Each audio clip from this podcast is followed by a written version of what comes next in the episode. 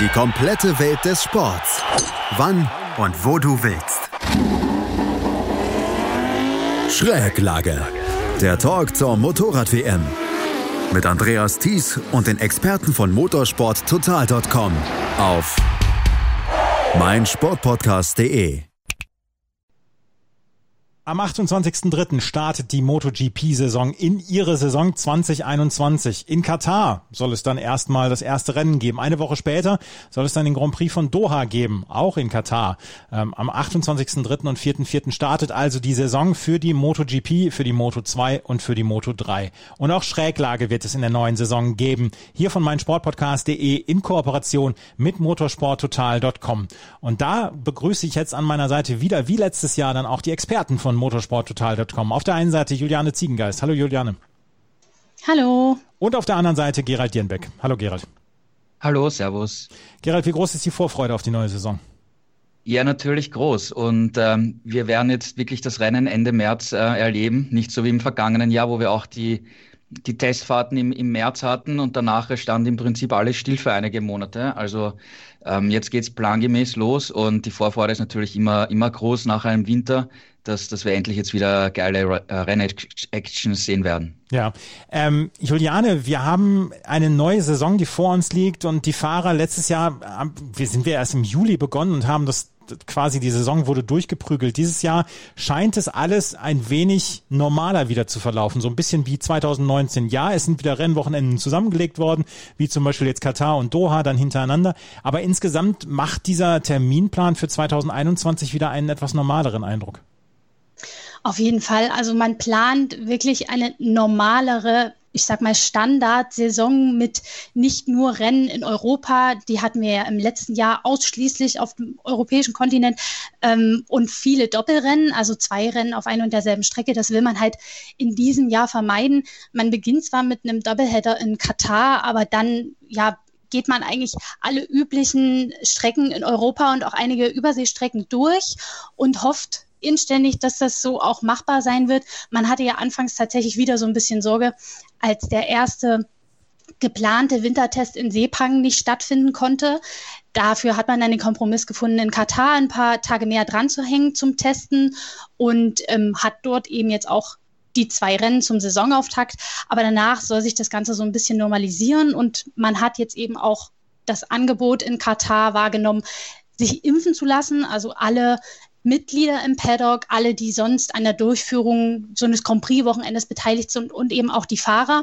Es war jetzt nicht zwangsläufig, äh, dass sich jeder impfen lässt, aber es war eben das Angebot und die meisten haben es, so wie wir es mitbekommen haben, wahrgenommen und damit ist natürlich für das Paddock schon mal ein ganz anderer Schutz und eine ganz andere Sicherheit gegeben, die sicherlich dann auch das Reisen über den Kalender und die Saison hinweg erleichtern wird und so kann man schon davon ausgehen, dass das alles so stattfinden wird, wie es geplant ist. Gerald, wie ist diese Nachricht aufgenommen worden, dass die Fahrer beziehungsweise alle Mitbeteiligten im Paddock sich impfen lassen können in Katar? Wie ist die Nachricht aufgenommen worden, so international dann auch? Weil ich könnte mir dann auch vorstellen, wir haben, wir haben durchaus dann auch hier in Deutschland beziehungsweise auch in Österreich Debatten, wo es darum geht, dass, dass sich Menschen vordrängeln und dass Menschen vielleicht nicht unbedingt sofort geimpft werden sollten. Wie ist das international aufgenommen worden bei euch? Also es ist ähm, auf Twitter natürlich, habe ich gesehen, dass es diskutiert wurde. Auf der anderen Seite muss ich auch ehrlich gesagt sagen, dass die Texte, die wir dazu gemacht haben, auch äh, deutlich weniger Reaktionen hervorgerufen haben auf unserem Portal beziehungsweise auch auf, auf Facebook, wo wir das äh, gepostet haben, als, als ich erwartet habe, ehrlich gesagt. Ja. Also ich dachte schon, dass hier mehr darüber diskutiert wird, positiv, negativ, moralisch okay, moralisch nicht okay. Ähm, da dachte ich, dass da mehr kommt. Ähm, insgesamt ähm, wie gesagt, das, das Königreich Bahrain hat das Angebot gemacht. Die Dorna hat ja auch mit den Behörden ziemlich lange verhandelt. Also es ist irgendwie, sie wollten auch, dass es diese Möglichkeit gibt und sie hat sich dann eben auch ergeben. Ähm, begründet wird äh, das von, von Camelo Ezpeleta damit, dass sie ähm, ein, ein Vorbild für die Gesellschaft sein wollen, dass sie sich impfen äh, lassen, dass sie für, für Sicherheit sorgen, weil sie reisen um die, um die ganze Welt, sagen wir mal, wohl sie hauptsächlich in den nächsten Monaten nach, nach Bahrain, da, äh, Entschuldigung, nach Katar dann in äh, Europa unterwegs sind. und sie sagen, sie wollen halt nicht, wenn sie mit ihrem Tross mit, mit über 1000 Leuten herumreisen, selber eine Gefahr sind für Länder, wo sie sich, wo sie hinfahren und, und jemanden anstecken könnten, aber gleichzeitig, wenn die ganzen äh, Teammitglieder nach Hause kommen zu ihren Familien, dass sie eben selber nicht äh, Krankheiten mit, mitbringen. Ähm, und dass, dass sich die jungen Sportler, die halt Vorbilder sind für, für, für, für, eine, für die junge Generation, hat Ezbeleta gemeint, ähm, dass sie auch eben Vorbild in, in dieser Hinsicht sind, dass sie sich impfen lassen und damit auch viele Leute animiert werden, impfen äh, gehen zu lassen, impfen zu gehen, wenn es dann in den Ländern möglich ist. Ähm, natürlich auf der anderen Seite muss man sagen, ähm, die meisten Teams sind einfach in Italien und Spanien zu Hause oder KTM in Österreich. Und bis sie in diesen Ländern ähm, die Impfung bekommen hätten, vor allem die jüngeren Leute, die jungen, durchtrainierten Sportler, das würde wahrscheinlich noch einige Monate dauern. Ähm, dass Marc Marquez extra von Spanien nach Doha fliegt, um sich impfen lassen, zu lassen, wieder zurückzufliegen. Ob das moralisch so okay ist, da müsst, darüber, glaube ich, müsste sich jeder seine eigene Meinung bilden. Es ist ein schwieriges Thema, äh, gerade wo es dann auch in Europa dann darum geht, dass Impfungen schleppend anlaufen. Und es ist eine Sonderrolle, die der MotoGP und der Motorrad-WM dann ja auch zuteil wird. Von daher ähm, wären Reaktionen, die eher negativ sind, ja auch durchaus verständlich, oder? Ähm, ja, na sicher, natürlich, ja. Auf, ich meine, auf der anderen Seite, man kann natürlich immer argumentieren mit, mit Brot und Spiele, ja, weil warum, warum läuft die Bundesliga und Champions League und warum dürfen Hobby-Fußballvereine nicht spielen, ja? Ähm, mhm. wir sitzen im, im Lockdown, können nicht viel selber herumreisen, wollen natürlich unterhalten werden und wollen natürlich auch äh, geile Rennen im Fernsehen verfolgen, ja. Ähm, das, das, darauf freut man sich natürlich, ja. Also es ist immer so eine Abwägungsgeschichte und ähm, wie gesagt, da muss sich jeder wirklich seine eigene Meinung bilden, bilden ob er es moralisch okay findet oder, oder nicht. Ja, ja also die ähm, MotoGP geht los und sie, die Fahrer und beziehungsweise die Mitarbeiter im Paddock werden geimpft und dann steht einer normalen, reibungslosen Saison eigentlich nicht so richtig viel im Wege. Ähm, Juliane, ändert sich irgendwas vorher noch vor der neuen Saison, was wir letztes Jahr noch nicht auf dem Zettel haben, außer dass jetzt alle Fahrer dann jetzt geimpft werden? Nein, also äh, ich denke, was die Sicherheitsvorkehrungen vor Ort angeht, Hygieneregeln, Kontaktregeln, das wird alles erstmal so beibehalten, äh, auch wenn die meisten durchgeimpft sind. Ähm, man will da auf Nummer sicher gehen und das ist auch vollkommen richtig so. Ähm, wie wir schon angedeutet haben, der Kalender entspricht wieder eher einem Standardkalender. Wir haben 19 Rennen anvisiert, ähm, die meisten eben auf unterschiedlichen Strecken. Äh, es ist auch noch ein, eine Ausweichstrecke im Kalender in Indonesien. Das wäre eine Premiere dort zu fahren, ähm, falls sich doch noch irgendwas verschiebt oder ausfällt oder was auch immer. Ähm, und ansonsten, wie du sagtest, hoffen wir alle, dass es so planmäßig vonstatten gehen kann, ähm, auch mit der Reiserei. Äh, wir hatten ja auch jetzt in Doha die Frage, bleiben die Teams geschlossen vor Ort oder reisen sie bis zum Saisonauftakt nochmal nach Hause? Ähm, von Honda, Yamaha und Suzuki wissen wir, dass sie zumindest was die Teammitglieder angeht, dort bleiben, also quasi ab dem ersten Test fünf Wochen inklusive erstes Rennen, zweites Rennen in Katar verbringen. Ähm, den Fahrern war es wohl freigestellt. Viele sind nach Hause gefahren. Ähm, Joan Mir zum Beispiel, der Weltmeister, hat sich entschieden, auch aus Solidarität mit seinen Teammitgliedern auch in Doha vor Ort zu bleiben. Er hat gesagt, also ich kann mich jetzt auch nicht wirklich beschweren. Wir sind hier in einem Hotel untergebracht und äh, ja, werden mit allem versorgt, was wir brauchen. Und deswegen bleibe ich mit meinem Team hier. Viele Fahrer sind nach Hause gefahren, aber gut, die meisten haben ja jetzt auch schon die erste Impfung bekommen und haben sich da wohl wahrscheinlich auch recht sicher gefühlt und wollten eben, bevor die Saison losgeht, auch einfach nochmal zu ihren Familien und ein bisschen Zeit zu Hause verbringen. Also, Juan Mir ist schon mal ein gutes Stichwort, weil wir wollen nämlich auf die neue Saison vorausschauen. Wir wollen auf alle Teams der MotoGP so ein bisschen vorausschauen. Und wir müssen natürlich den Anfang machen mit äh, mit der mit dem Weltmeisterteam beziehungsweise mit dem Team, was letztes Jahr den Weltmeister gestellt hat. Und das war Juan Mir und das war Suzuki. Und ähm, wenn wir auf die neue Saison vorausschauen, müssen wir auch einen Blick zurückwerfen. Und Gerald ähm, jetzt mal ernsthaft, ab wann hast du letztes Jahr das Gefühl gehabt, wow, Suzuki könnte hier Weltmeister werden, beziehungsweise Juan Mir könnte hier Weltmeister werden? Also eigentlich dann so rum die Misano-Rennen, wo er dann auch wieder äh, relativ stark im, im Rennen zurückgekommen ist und auch ums Podium gekämpft hat und danach ein Podestplatz einfach nach dem anderen gekommen ist. Und ich weiß nicht, wie oft wir in den vergangenen Jahren über das Wort Konstanz gesprochen haben. Und äh, das werden wir in diesem Jahr auch hunderttausend Mal ähm, sagen und, und äh, eine Mark in das Phrasenschwein werfen müssen. Aber das ist einfach die, der ausschlaggebende Punkt. Und nachdem dann einfach immer ein Podestplatz nach dem anderen gekommen ist, war einfach klar, wenn er, wenn er das durchziehen kann, dann hat er einfach die besten Chancen, weil es einfach sonst niemand so konstant geschafft hat. Es hätte ja auch aber sein können, dass äh, Juan Mir Weltmeister wird, ohne ein einziges Rennen zu gewinnen, wenn er nicht den Grand Prix in Europa dann noch gewonnen hätte, kurz vor Toreschluss quasi. Juliane, stell dir vor, es hätte einen Weltmeister gegeben, der kein einziges Einzelrennen gewinnt.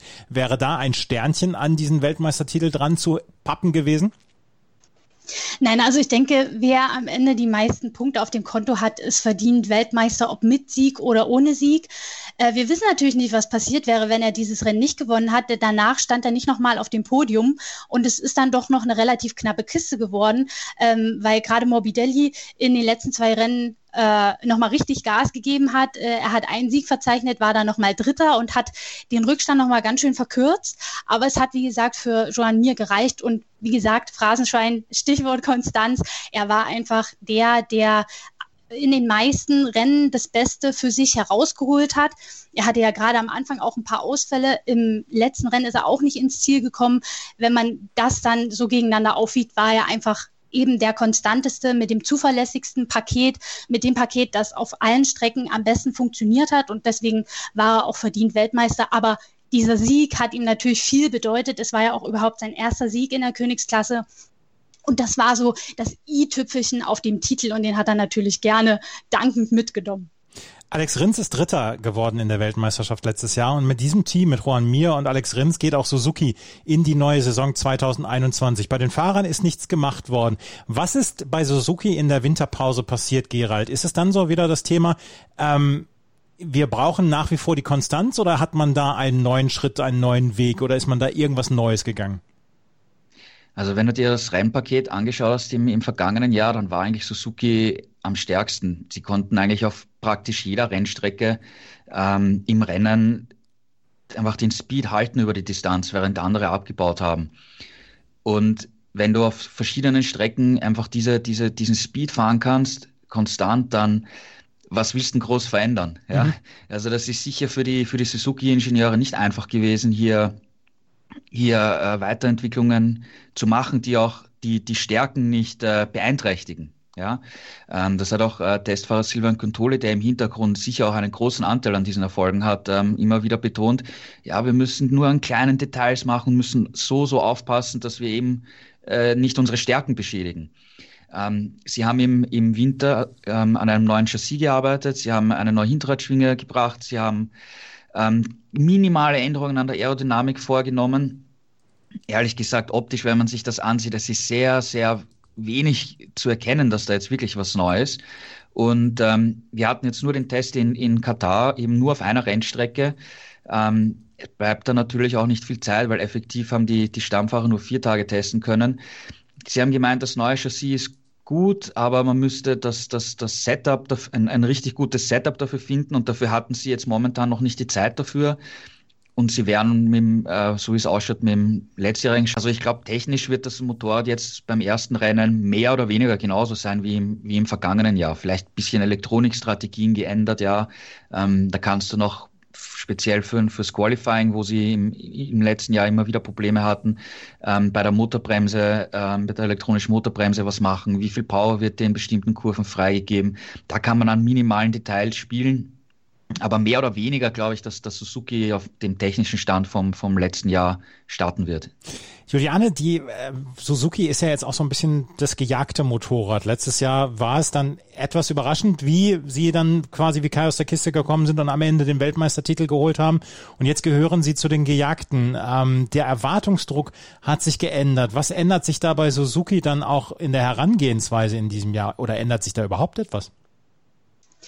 Also ich glaube, da verhält es sich so ein bisschen wie mit der technischen Entwicklung. Man bleibt sich da schon treu, ähm, aber das Ziel ist ganz klar, um den Titel zu kämpfen. Also man will das natürlich verteidigen, wobei das sicherlich mit Blick auf diesen Saisonkalender auf viel mehr verschiedenen Strecken und auch mit Blick auf das Kräfteverhältnis ist es alles noch ein bisschen enger zusammengerückt. Das wird kein Selbstläufer. Ähm, und man muss natürlich auch sagen, in der vergangenen Saison durch die Abwesenheit von Marc Marquez, durch diese ganze Corona-Situation, das war natürlich ich, auch ein spezielles Gesamtgefüge. Und das hat Suzuki ohne Frage am besten für sich genutzt und äh, über die Saison bewiesen, dass sie verdient Weltmeister sind. Ähm, mit Blick auf die Saison wird es, wie gesagt, glaube ich, keine äh, einfache Kiste. Ähm, die anderen haben sicherlich in den ein oder anderen Bereichen zugelegt. Und wenn wir uns den Verlauf der letzten Saison und die Schwächen der Suzuki mal vergegenwärtigen, dann war ja die Achillesferse vor allem das Qualifying. Also wir erinnern uns, äh, sowohl Rins als auch mir haben sich äh, bei vielen Qualifyings relativ schwer getan und sich schlecht qualifiziert, standen am Start weit hinten und mussten dann erstmal Plätze gut machen. Ähm, das haben sie super gemacht. Sie haben in vielen Rennen großartige Aufholjagden gezeigt. Aber wir haben auch immer wieder gesagt, würden sie das beheben, dann wären sie ja bei allen Rennen gleich vorne bei der Musik dabei. Und darauf lag jetzt auch im Test so ein bisschen der Fokus, die Performance auf frischen Reifen auf die eine fliegende Runde zu verbessern. Mhm. Jetzt kann man das aber nicht wirklich auf die Saison um, ummünzen und sagen, okay, das hat funktioniert oder es hat nicht funktioniert. Wir sind eben nur in Katar gefahren bis jetzt und es ist jetzt auch nicht unbedingt eine Strecke, die Suzuki mit dem Topspeed-Nachteil, den man ja zum Beispiel gegenüber Ducati immer noch hat, so super in die Karten spielt, weil es gibt eine lange gerade über ein Kilometer lang. Ähm, und da läuft man natürlich Gefahr, dann im Rennen von den Ducatis kassiert zu werden. Und das Ziel muss es dann sein, irgendwie so schnell wie möglich zurück zu überholen und doch irgendwie eine Distanz aufzubauen. Ähm, das wird natürlich leichter gehen, wenn man von vornherein relativ weit vorne steht. Ob das jetzt funktioniert oder nicht, lässt sich meines Erachtens nach nicht wirklich prognostizieren, ob man da diese Quali-Schwäche ähm, ausgemerzt hat. Generell denke ich, dass Suzuki schon mit vorne dabei sein wird. Im Test jetzt hat man sie nicht im absoluten Spitzenfeld gesehen. Sie waren so gefühlt immer so ein bisschen unterm Radar, aber ich sag mal, die Plätze sieben und acht mit nicht allzu viel Abstand nach vorn, das ist schon okay. Ähm, Joan Mir hat am Ende des Tests gesagt, wir sind so ungefähr zu 70 Prozent bereit. Ihm hat auch so ein bisschen der letzte Testtag ähm, geschmerzt, der ja weggefallen ist aufgrund der Streckenbedingungen, war da nicht viel möglich. Er konnte dann keine Rennsimulation mehr absolvieren. Also da sind noch so ein paar Fragezeichen, aber als Titelverteidiger muss man Suzuki trotzdem auf dem Zettel haben, das ist ganz klar. Also die äh, erste quasi große Frage ist, wie ähm, startet Suzuki beim Qualifying in Katar? Das würde ich so sagen, ja. Also Ziel muss es sein, sich so weit wie möglich vorne zu qualifizieren, um dann wirklich in dem Gemenge mit schätzungsweise Yamaha und Ducati mitzuhalten und eben um die Podestplätze zu kämpfen. Wenn man dann erst von weit hinten sich wieder nach vorne arbeiten muss, dann wird es halt logischerweise schwierig. Zwar hat Suzuki bewiesen, dass sie das können, äh, aufholen, Plätze gut machen, gerade in der zweiten Rennhälfte nochmal zulegen gegenüber den anderen, aber es wäre natürlich alles einfacher, wenn man weiter vorne steht. Mhm. Gerald, wenn wir jetzt auf die Saison gucken, dann äh, von Suzuki, äh, ich habe gerade darüber gesprochen, der Erwartungsdruck ist dann auch noch höher und die anderen Teams haben dann auch nicht geschlafen. Ähm, was glaubst du, in welchen Rennen wird die Suzuki am ehesten überzeugen können? Oder ist es dann auch wieder die Konstanz, dass sie auf allen Strecken eigentlich äh, zu Hause ist? Oder gibt es da wirklich dann auch Strecken, wo du sagst, hm, da wird die Suzuki wahrscheinlich große Probleme bekommen? Also ich glaube, es ist so, wie du sagst, dass es äh, diese, diese Ausgeglichenheit einfach ihre Stärke ist. Ich, ich glaube nicht, dass es Strecken gibt, wo sie extrem stark sind und auf der anderen Seite auch extrem schlecht sind. Ja, also diese extremen äh, Formschwankungen, die wir bei, bei Yamaha jetzt zum Beispiel immer wieder gesehen haben in den vergangenen Jahren, die hat, die hat Suzuki nicht. Und ich kann mir auch gut vorstellen, dass wir in diesem Jahr wieder Rennen haben, da ist Ducati auf der Strecke unschlagbar. Dann kommen wir auf eine andere Strecke, da ist Yamaha unschlagbar. Dann kommen wir nach Portimao, da ist KTM und Oliveira unschlagbar. Und Suzuki fährt aber immer mit, während die anderen einfach mehr auf und ab haben. Und über die Saison hinweg ist das einfach äh, punktemäßig halt einfach eine riesen, riesen Stärke. Und ich kann mir gut vorstellen, dass wir das so ein, so ein ähnliches Bild auch in diesem Jahr eben wieder sehen werden. Mhm. Juan Mir und Alex Rins ähm, sind die beiden Fahrer. Sie scheinen dann auch gleich gut zu sein. Das, das, das Motorrad scheint konstant zu sein. Es scheint auf allen Strecken relativ konstant performen zu können. Gibt es in irgendeiner Weise Unterschiede zwischen den beiden Fahrern noch, die man feststellen kann, Juliane? Oder ist das, ist das wirklich quasi, sind das zwei Klone eines Fahrers? Also sie haben sicherlich in ihren Stilen und ihren, in ihren Charakteren und Herangehensweisen äh, Unterschiede. Das ist ja auch gut so. Das macht die Fahrer für sich selbst auch aus und ähm, ähm, ja, stachelt sie vielleicht auch gegenseitig so ein bisschen an. Ich denke, in dieser Saison werden wir auf jeden Fall teamintern ähm, einen ordentlichen Kampf sehen. Wenn wir auf das letzte Jahr zurückblicken, da hatte ja Alex Rins diese frühe Schulterverletzung ähm, beim Qualifying in Jerez und die hat ihn eigentlich die gesamte Saison über so ein bisschen tangiert. Ähm, er hat sie über den Winter nicht operieren lassen, sondern ist sich relativ sicher, dass, dass es jetzt okay ist und dass er damit ganz normal fahren kann. Er hat auch wieder ganz normal mit Gewichten und etc. wie zuvor trainiert. Ähm, und denke ich, ist jetzt, was das Leistungsniveau angeht, absolut auf einem Level mit mir und es wird teamintern, glaube ich, eine ne spannende Geschichte werden. Und ähm, Rins hat ja letzte Saison dann hin raus auch nochmal zugelegt, um den Vizetitel gekämpft, knapp verpasst. In dieser Saison wird es sicherlich sein Ziel gehen, äh, sein Ziel sein, mir zu schlagen und äh, den Titel zu holen. Ähm, das wird für ihn genauso schwer wie für mir. Ähm, aber ich denke, was, was die Leistungsfähigkeit und das Potenzial angeht, nehmen sich da beide überhaupt nichts. Also es gibt keinen Fahrer 1 und Fahrer 2 in dem Team. Das würde ich nicht sagen. Also selbst wenn mir jetzt amtierender Weltmeister ist, Suzuki macht da keinen Unterschied und ist, glaube ich, auch gut daran, beide gleich zu behandeln und dann nicht irgendwie zu sagen, Fahrer 1, Fahrer 2. Ähm, die haben ja schon im letzten Jahr mit Stallorder überhaupt nichts am Hut gehabt und ich glaube, das ist auch der richtige Weg, um da sowohl was das Team als auch die Einzelleistung der Fahrer angeht, das Beste rauszuholen. Gerald, fährt die Suzuki dieses Jahr wieder absolut um die Weltmeisterschaft mit? Ja, ich glaube schon. Also ich glaube schon, dass, dass wir im, im Herbst äh, uns darüber unterhalten werden, dass beide Suzuki-Fahrer noch WM-Chancen haben, sobald, sofern es keine Verletzungen oder solche Geschichten im, im Laufe der Saison gibt. Ähm, zu, den, zu den Fahrern würde ich noch gerne eins hinzufügen.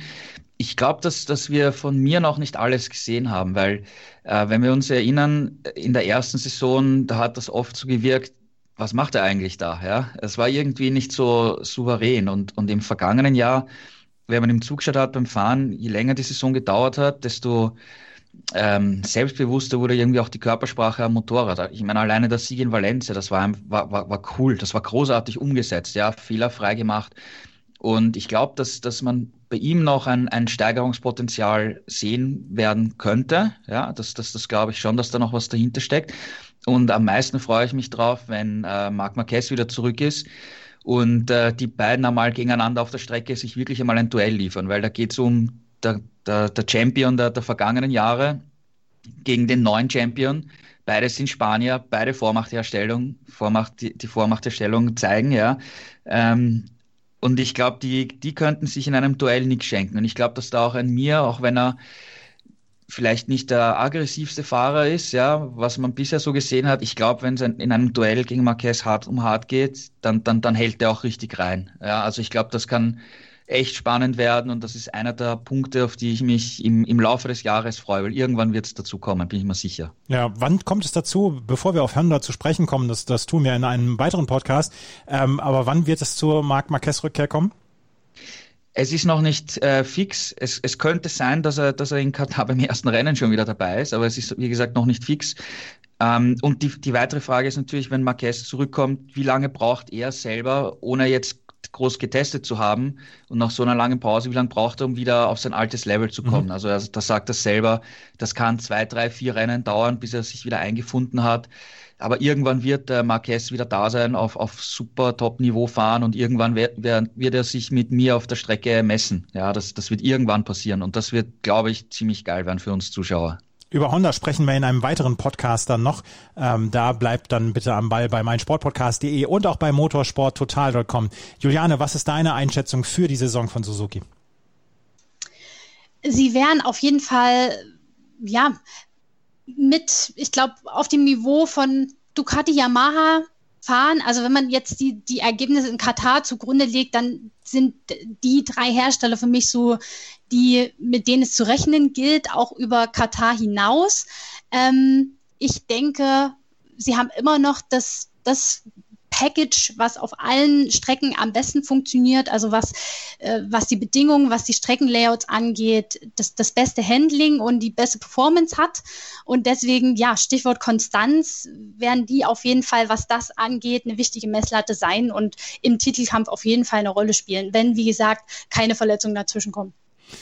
Wir werden es sehen. Wie gesagt, ab dem 28. März geht es los. 19 Uhr wird das erste Rennen der MotoGP dann starten und dann werden wir vielleicht schon die ersten Antworten darauf bekommen. Das war unsere Vorschau auf jeden Fall auf das Team von der Suzuki, die in Juan Mir den Weltmeister, den aktuellen haben und dann auch mit Alex Rins jemanden haben, der letztes Jahr auf Platz drei gekommen ist. Wenn wir uns gleich wieder hören, dann kümmern wir uns mal um eins der naja, vielleicht Sorgenkinder aus der letzten Saison, nämlich die Ducati.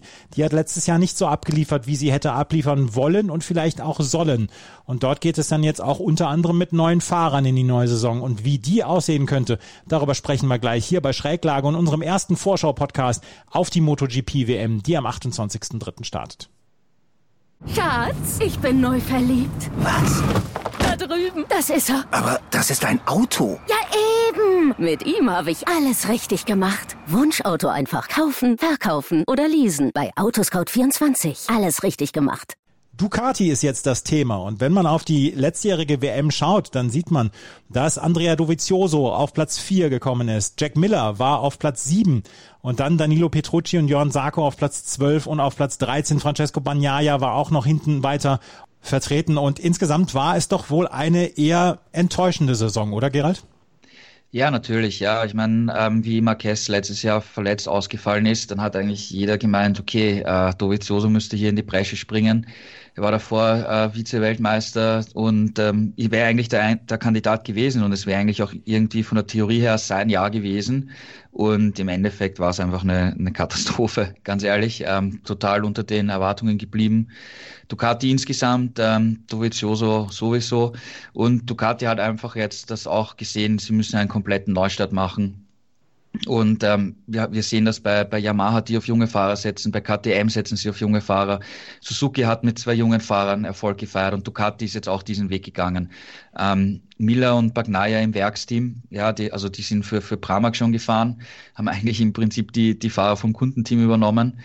Und ähm, danach mit, mit Sarko, dem sie eine Chance gegeben haben, letztes Jahr bei, bei Avincia, den haben sie jetzt zu Brahma geholt, Jorge Martin, ein, ein sehr vielversprechendes Talent, haben sie aus der KTM-Familie äh, losgeeist ja, und als, als Rookie auch auf die Brahma Ducati gesetzt.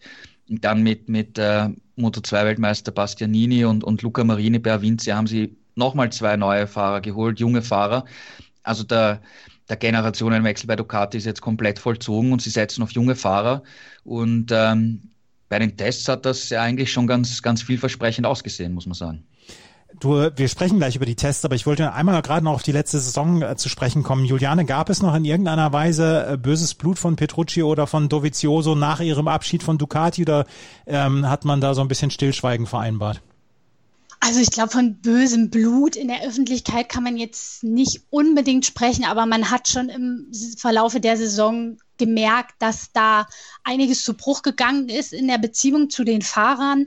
Ähm, und ja, deswegen stand die Saison auch nicht wirklich unter einem guten Stern und dann ist sie eben so verlaufen, wie sie verlaufen ist. Dann kam ja auch noch, wenn wir uns erinnern, diese neue Hinterreifenkonstruktion von Michelin dazu, die vor allem Dovizioso und Petrucci große Probleme bereitet hat. Also Dovizioso kam bis zuletzt nicht wirklich damit zurecht, sein Fahrstil da so drauf anzupassen, dass er eben ja seine Stärke vor allem auf der Bremse so ausspielen kann, wie es in den Jahren zuvor der Fall war. Und das hat Ducati wirklich meilenweit zurückgeworfen, muss man sagen. Ähm, wenn man aber jetzt sich zum Beispiel Miller anschaut, der schon im vergangenen Jahr, gerade in der zweiten Saisonhälfte, mit dem Hinterreifen besser zurechtkam als die Ducati-Kollegen und jetzt ja ins Werksteam aufgerückt ist, das lässt doch hoffen, dass man diese Zeiten jetzt hinter sich gelassen hat und dass auch der Hinterreifen nicht mehr so eine große Negativrolle spielt, ähm, sondern dass man da eine gute Abstimmung gefunden hat, um mit Ducati eben auch im Titelkampf wieder eine Rolle zu spielen. Und da weisen die ersten Testergebnisse auch durchaus darauf hin. Ähm, Petrucci hat ja jetzt auch ein neues Zuhause gefunden bei KTM und ich denke, man begegnet sich da im Paddock ähm, mit einem wohlwollenden Nicken und lässt die Vergangenheit dann auch einfach hinter sich. Ja, äh, wenn man dann auch noch in einem Team ist wie Petrucci, dann kann man ja auch kann man ja auch äh, die Vergangenheit hinter sich lassen. Ähm, Dovizioso zudem ist noch nichts wieder bekannt, oder? Also der macht ja sein Sabbatical, ist glaube ich im Motocross relativ aktiv. Ähm, Zuletzt hieß es ja, er visiert immer noch eine Rückkehr in die Königsklasse an für das kommende Jahr, wo er da dann unterkommen will, ist mir aber ehrlich gesagt schleierhaft. Und ich glaube auch nach so einem Jahr Pause, ob man sich das dann in seinem Alter nochmal antut und ob er dann wirklich in einem wirklichen Top-Team andocken kann, das wage ich wirklich zu bezweifeln. Mhm. Gerald, du hast es eben schon erwähnt, die ersten Testergebnisse äh, haben positiven Eindruck hinterlassen. Jetzt sind Tests mit dem Rennen nicht zu vergleichen und trotzdem scheint die Stimmung bei Ducati schon ein ganz kleines bisschen besser zu sein als Ende letzten Jahres. Ja, ich denke schon. Vor allem ähm, Charaktere wie Miller, ja, der einfach immer ein, ein, ein, cooler Typ ist, ja, der, der bringt auch frischen Wind ins, ins, ins Ducati-Werksteam, ganz sicher, ja, bin ich mir überzeugt. Man muss auf der anderen Seite auch sagen, Katar ist halt auch eine Strecke, die, die liegt der Ducati einfach, ja. Also viele, viele Konkurrenten sagen, die, die Strecke ist quasi für Ducati gebaut worden. Die haben in den vergangenen Jahren dort viele, viele Erfolge gefeiert. Und wenn sie hier schlecht wären, dann, dann dann können sie nach Hause fahren, ja, aber dann brauchst du gar nicht die Saison beginnen, ja. Ähm, also es war wirklich, äh, die Tests waren gut. Wie gesagt, man muss sie, man muss sie natürlich ähm, mit einem Sternchen betrachten, weil eben die Strecke Ducati liegt. Aber Miller war, war stark und wird von, von vielen auch als Mitfavorit oder vielleicht sogar als Topfavorit für, für das erste Rennen gesehen. Jack Miller und Francesco Bagnaia jetzt im Werksteam, Jörn Sarko und Roche Martin in ähm, dem Kundenteam bei Pramac. Ähm, Juliane, was hat man sich vorgenommen im Team von Ducati? Wo sagt man jetzt, ähm, sind die Ziele dann auch für das neue Jahr? Weil, Gerald hat es erwähnt, frisches Blut ist jetzt reingekommen, es werden jüngere Fahrer eingesetzt. Und wo sind die Ziele jetzt für das Ducati-Team? Also die Ziele sind ganz klar, um Siege und um den Titel mitzukämpfen. Gerade mit Jack Miller. Ich denke, der geht in dieses Werksteam so ein bisschen als Teamleader. Ähm, und hat das ja mit seiner Leistung beim Test, also neuer Runden, inoffizieller Rundenrekord, ja auch unter Beweis gestellt. Er war auch in der Rennsimulation wirklich stark unterwegs. Ähm, was äh, ja, den Titelkampf angeht, ist er von einigen Konkurrenten tatsächlich nicht nur für das erste Rennen, sondern über die gesamte Saison für den Titelkampf schon als einer der Mitfavoriten auserkoren worden. Valentino Rossi hat sich entsprechend geäußert, Morbidelli hat sich entsprechend geäußert. Und was, was ja für die Saison vor allem wichtig ist für Ducati, ist, dass man eben auch Stichwort konstant äh, ja, mitfährt. Man hatte im vergangenen Jahr auch durch den genannten Hinterreifen zu viele Schwankungen drin. Miller hatte leider auch einige un unverschuldete Ausfälle, muss man sagen. Das hat ihn natürlich auch in der Gesamtwertung zurückgeworfen. Ähm, aber er selbst hat gesagt, sie feilen so ein bisschen am Gesamtpaket, um es eben für alle Bedingungen auf allen Streckung, Strecken zu optimieren. Man weiß, das ist äh, eigentlich ein Ding der Unmöglichkeit, weil irgendwo hat ein Motorrad immer Stärken und Schwächen. Ähm, aber man versucht eben da ja, ein bisschen besseres Turning, vor allem bei der, bei der äh, Ducati rauszuholen. Äh, Top Speed ist ja überhaupt kein Thema. Also Sarko hat zum Beispiel in Katar wieder einen neuen äh, inoffiziellen Geschwindigkeitsrekord aufgestellt. Also da ist Ducati immer noch die Speerspitze und das kommt ihnen gerade in Katar eben entgegen mit der langen Geraden. Aber man will eben dann auch auf den Strecken in Europa, die ein bisschen enger, ein bisschen winkliger sind, ähm, besser abschneiden als im Vorjahr. Und da hat man dann eben an ein paar Kleinigkeiten gearbeitet, vor allem bei der Aerodynamik hat man da wieder ja ein bisschen vorgeprescht. Man ist ja bei Ducati bekannt für innovative Ideen, hatte eine neue Verkleidung mit so seitlichen Schlitzen hinter dem Vorderrad gezeigt, ähm, um dann auch in den Kurven ein bisschen mehr Stabilität zu gewinnen. Ähm, da wird man dann sehen, ob, ob alle Ducati-Fahrer das zur Verfügung gestellt bekommen oder tatsächlich nur das Werksteam. Bei Sarko haben wir die neue Verkleidung beispielsweise noch nicht gesehen, aber da wird hinter den Kulissen natürlich an Kleinigkeiten und Details gearbeitet, um das Gesamtpaket zu optimieren. Und ähm, deswegen denke ich, dass wir hoffentlich nicht nur in Katar ähm, in guten Kampf mit Ducati sehen werden, sondern auch auf den anderen Strecken, auf denen sie vielleicht im Vorjahr ein bisschen zu kämpfen hatten. Mhm.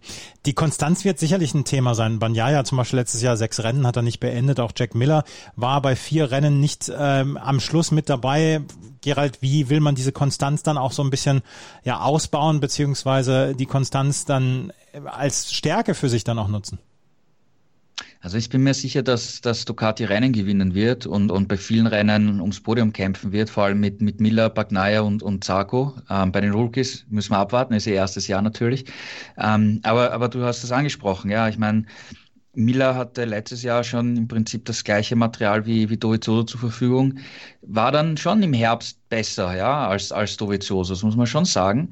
Und hat auch insgesamt in den letzten zwei Jahren Konstanz auch gefunden aber insgesamt, um, um über eine komplette Saison wirklich ganz vorne um den WM-Titel mitzukämpfen. Ich glaube, da fehlt noch ein bisschen was. Ja, ähm, das Potenzial ist hier. Miller hat äh, Steigerung gezeigt äh, in den letzten Jahren und er ist auch menschlich gereift. Ja. Er sagt auch selber, er ist jetzt kein, kein Kind mehr, ja, weil er ist ja damals äh, von der Moto 3 direkt raufgekommen in die Königsklasse und er ist jetzt viel gereifter und, und hat sich auch als, als gesamte Persönlichkeit den, den Platz im Werksteam auf jeden Fall verdient. Aber ob es wirklich für eine komplette Saison reicht, dass er dann am Ende im Herbst um den WM-Titel äh, kämpfen kann, ich, ich, ich weiß es nicht. Ja. Ähm, ich habe ihn als einen der Kandidaten sicher auch auf der Rechnung. Aber ich glaube nicht, dass es am Ende reichen wird für den WM-Titel. Muss ich ganz ehrlich gestehen. Ja, aber dann, dann lass uns doch mal über die Prediction sprechen. Was traust du den Fahrern zu von Ducati für das nächste Jahr? Ja, wie gesagt, ähm, ich, ich traue ähm, Miller, äh, Bagnaia und, und Zarco zu, dass sie Rennen gewinnen und, und bei vielen Rennen ähm, auch am, am Podium stehen werden, wenn sie jetzt nicht gewinnen, aber in der Spitzengruppe dabei sind. Aber dass es auch dazwischen einfach äh, Rennen geben wird, wo die Ducati nicht gut funktioniert, äh, Stichwort Jerez zum Beispiel, oder sie einfach ähm, einen blöden Sturz einbauen. Ja, das haben wir, haben wir auch von Miller immer wieder mal gesehen. Und, und Bagnaia hat gezeigt im Prinzip letztes Jahr, dass er das Potenzial hat, aber er hat das einfach viel zu selten äh, gezeigt. Ähm, also bei ihm muss noch viel, viel mehr zusammenkommen, dass er wirklich immer vorne dabei ist als bei Miller. Also da, da muss Bagnaia noch mehr an sich arbeiten.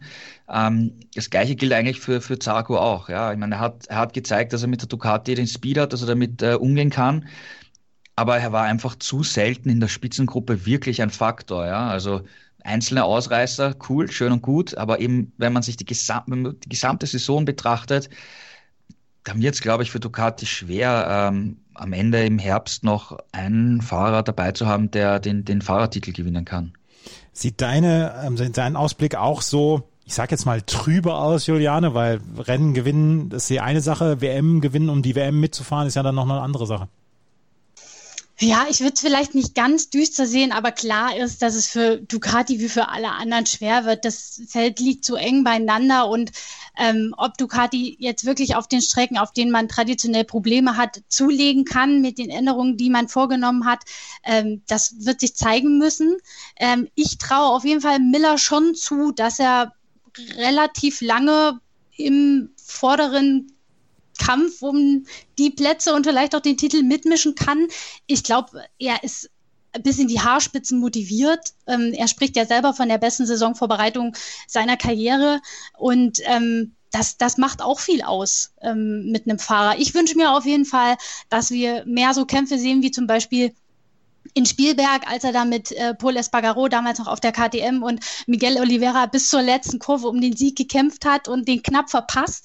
Er wartet ja noch auf seinen ersten Sieg, im Trockenen. Sein letzter Sieg liegt, ich glaube, vier, fünf Jahre, 2016 war es zurück. Da ist er in Assen bei starkem Regen Erster geworden, damals noch auf einer Honda von Mark VDS. Und jetzt mit einer Werksducati will er natürlich ähm, ja, im Trockenen seinen ersten Sieg feiern. Und in Katar ist alles dafür angerichtet. Wir haben dort zwei Rennen. Wenn er die gewinnen sollte, dann ist natürlich das auch nochmal so ein Boost für den Rest der Saison. Und das kann viel mit einem Fahrer machen. Es kann aber auch einen Druck bedeuten, mit dem man nicht klarkommt. Wir haben es bei Quadraro im vergangenen Jahr gesehen, der hat in Jerez beide Rennen gewonnen und danach ist nicht mehr viel passiert.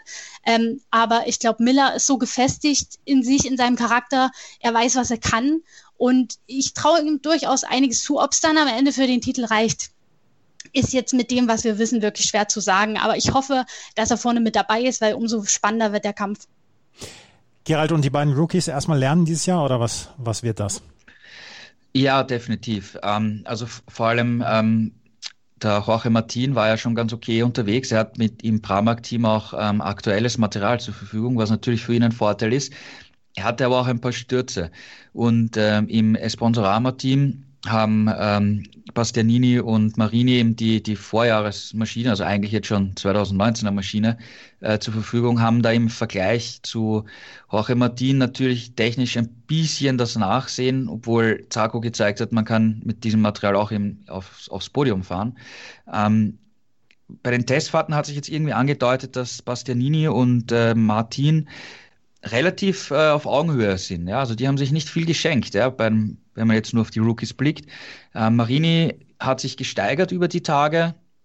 der ist natürlich extrem groß mit seinen über 1,80 und da mussten die erst die ganze Sitzposition, Ergonomie und so weiter anpassen, damit er sich auf dem Motorrad wohlfühlt.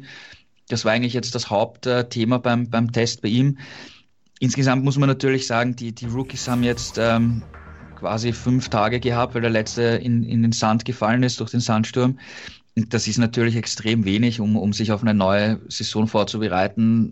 Vor allem auf ein MotoGP-Motorrad, wo du so viele Aspekte lernen musst von Reifen, Elektronik, das Management der Power, ähm, komplett neues Setup und und und.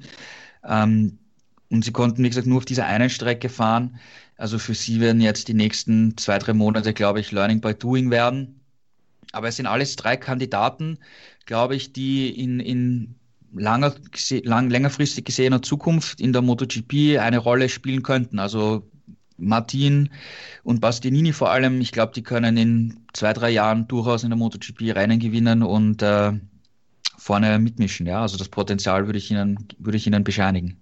Wir werden es sehen. Wie gesagt, ab 28. März startet die neue MotoGP-Saison und wir sind alle sehr, sehr gespannt, wie die Saison dieses Jahr laufen wird. Und sie könnte so spannend wie nie zuvor sein. Auch letztes Jahr war es schon eine sehr, sehr spannende, sehr, sehr ausgeglichene Saison und mal schauen, wie es dann dieses Jahr wird. Das war unsere erste Vorschau hier auf die neue MotoGP-Saison mit den ersten beiden Teams, mit der Ducati und mit der Suzuki. Beim nächsten Mal werden wir uns um zwei weitere Teams kümmern, die in der letzten Saison dabei waren und die dann in dieser Saison dann auch wieder an angreifen wollen. Was haben sie getan in der Winterpause? Wie ist die letzte Saison abgelaufen? Und wie wollen sie in der neuen Saison dann angreifen? Und gibt es Chancen überhaupt, dann um die WM mitzufahren? Das werden wir dann beim nächsten Mal hier hören bei Schräglage auf meinsportpodcast.de. Wenn euch das gefällt, was wir machen, freuen wir uns über Bewertungen und Rezensionen auf iTunes. Ihr solltet auf jeden Fall motorsporttotal.com in euren Bookmarks haben. Und dann kann ich nur sagen, vielen Dank fürs Zuhören. Bis zum nächsten Mal. Tschüss. Schatz, ich bin neu verliebt. Was? Da drüben. Das ist er. Aber das ist ein Auto. Ja, eben. Mit ihm habe ich alles richtig gemacht. Wunschauto einfach kaufen, verkaufen oder leasen. Bei Autoscout24. Alles richtig gemacht. Die komplette Welt des Sports. Wann und wo du willst. Schräglage. Der Talk zur Motorrad-WM mit Andreas Thies und den Experten von motorsporttotal.com auf meinsportpodcast.de. Schatz, ich bin neu verliebt. Was? Da drüben. Das ist er. Aber das ist ein Auto. Ja, eben. Mit ihm habe ich alles richtig gemacht. Wunschauto einfach kaufen, verkaufen oder leasen. Bei Autoscout24. Alles richtig gemacht.